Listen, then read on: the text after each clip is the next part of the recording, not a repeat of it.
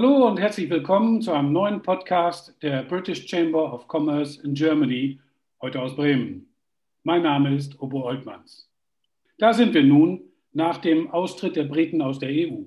Bislang sind katastrophale Zustände erfreulicherweise ausgeblieben. Aber rund läuft es gewiss auch nicht, wenn es zum Beispiel britischer Fisch nicht mehr bis in die EU schafft. Zu Recht wird von den Wirtschaftsteilnehmern die hinderliche Bürokratie, insbesondere Zollformalitäten, als Bremse des Warenverkehrs beklagt. Für Sie alle und Ihre Unternehmen sind noch immer viele Punkte offen. Knapp zwei Monate nach dem umfangreichen Vertrag in quasi letzter Minute und seit etwa sechs Wochen in der neuen Realität. Es ist unser Anspruch als britisch-deutsche Handelskammer, hier zu unterstützen. Denn die Firmen, die auch künftig Geschäftsbeziehungen mit Großbritannien unterhalten wollen, müssen sich spätestens jetzt, allerspätestens jetzt, mit den fünf wesentlichen Themenfeldern auseinandersetzen, wie sie die Beratungsfirma KPMG definiert hat, um für einen möglichst reibungslosen Handel mit UK gewappnet zu sein. Dazu spreche ich jetzt mit Nikolaus Schadek, Partner bei KPMG Bremen im Bereich Audit. Er ist Leiter des UK Country Practice und daher seit Jahren bestens mit allen Aspekten des Brexit vertraut. Wir kennen uns sehr gut, daher sage ich Hallo, lieber Klaus. Hallo, lieber Uwe. Freut mich, dass wir heute zusammenkommen und äh, die aktuelle Situation zum Brexit ein bisschen erläutern können. Ich steige gleich mit der ersten Frage ein. Was hat KPMG bewogen, zum Thema Brexit einen starken Schwerpunkt zu setzen? Tja, aktuell überstrahlt natürlich Covid-19 alles andere. Man wundert sich, warum muss man sich jetzt noch mit Brexit beschäftigen. Aber tatsächlich haben wir als KPMG uns schon vor dem Referendum 2016 für den unwahrscheinlichen Fall vorbereitet. Denn der Korridor mit UK, sprich das Handelsvolumen zwischen Deutschland und dem Vereinigten Königreich, hat über 100 Milliarden Euro. Und daran kann man natürlich nicht vorbeigehen. Das ist ein wichtiger Faktor auch für die deutsche Wirtschaft. Und wir als KPMG möchten natürlich Unternehmen dabei unterstützen bei ihren Anpassungsmaßnahmen oder Fragen, die, sie, die sich da in dem Zusammenhang stellen. Wie sollen denn Unternehmen mit UK-Bezug sich in diesen Zeiten verhalten? Was sind denn die fünf dringenden Themenfelder aus Sicht der KPMG?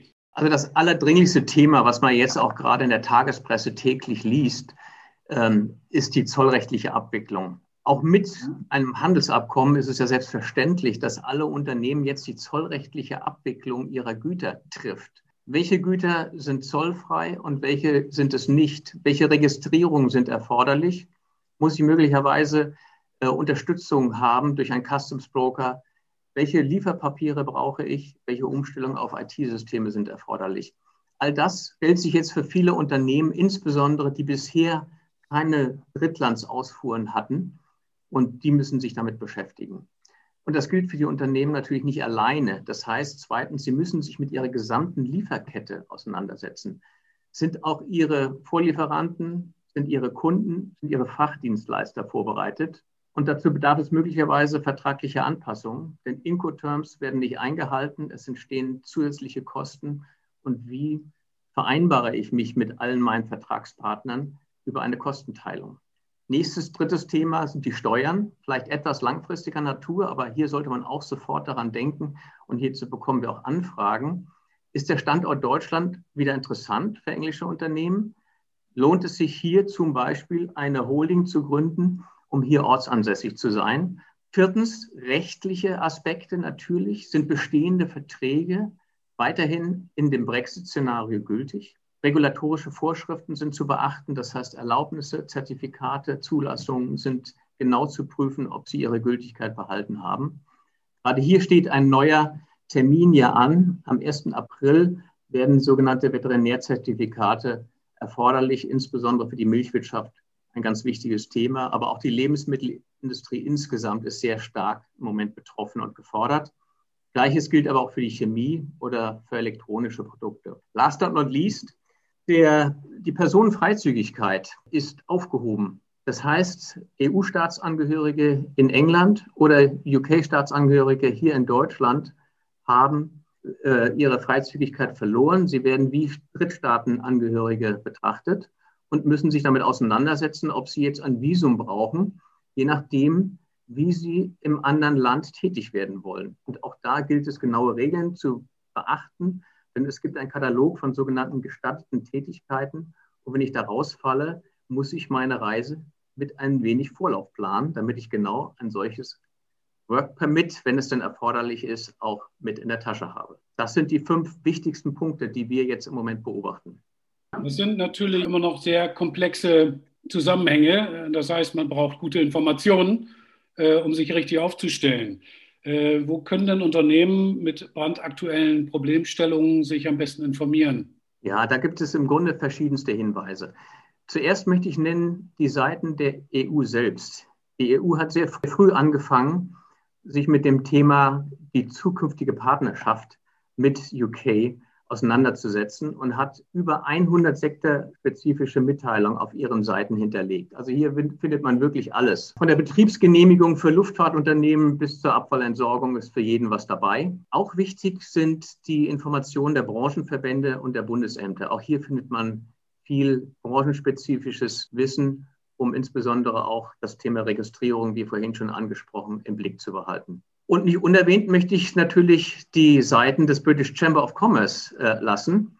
Die hat eine extra Seite, First Call nennt die sich, eingerichtet und dort sind zu den verschiedensten Themen Experten hinterlegt, die zu allen Fragen sicherlich die passende Antwort bereit haben.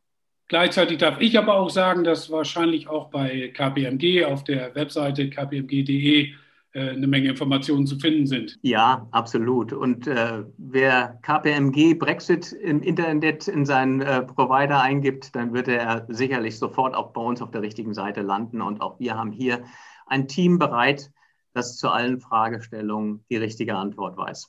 Eine letzte Frage noch von mir. Ähm, wie schätzt du als Experte den Vorbereitungsstand der Unternehmen generell ein? Also am Ende des letzten Jahres war es ja noch schwierig, weil man nicht wusste, worauf man sich vorbereitet. Ähm, wie sieht das derzeit aus? Was nehmt ihr von KPMG aus wahr? Ich habe es erwähnt, wir haben uns frühzeitig damit beschäftigt und wir haben in verschiedenen Umfragen im Vorfeld äh, jetzt des äh, Brexit Unternehmen befragt, wie sie sich denn vorbereiten und in, was ist der Stand der Dinge bei ihnen. Und es war schon überraschend, dass wir selbst im Herbst noch Antworten bekamen, dass über 40 Prozent der Unternehmen immer noch im Vorbereitungsprozess sich befinden. Natürlich stellt sich die Frage, auf was muss ich mich vorbereiten? Aber gerade das eingangs erwähnte Thema der zollrechtlichen Abwicklung, ähm, das war selbstverständlich, dass das kommt. Nur in welcher Form war noch nicht klar, aber dass sich hier Vorbereitungen treffen muss, insbesondere über die gesamte Lieferkette, war sicherlich selbstverständlich. Und selbst heute sehen wir eben noch, die erwähnten Unternehmen, die bisher keine Drittlandsausfuhren hatten, äh, für die ist das Neuland und die tun sich nach wie vor schwer, auch heute noch. Und das führt dazu, dass nicht nur die Schwierigkeiten, die wir heute in den Zeitungen eben lesen, stattfinden, sondern dass bestimmte Ausfuhren erst gar nicht auf den Weg gebracht werden. Also da wird es noch mehr Disruption an den Grenzen geben, eben als wir das heute erleben. Gut, herzlichen Dank, Klaus, für diese Einblicke. Denn wir sind damit schon am Ende dieser Folge des BCCG Podcast. Ich danke Ihnen für Ihre Aufmerksamkeit. Bis demnächst. Also auf Wiederhören.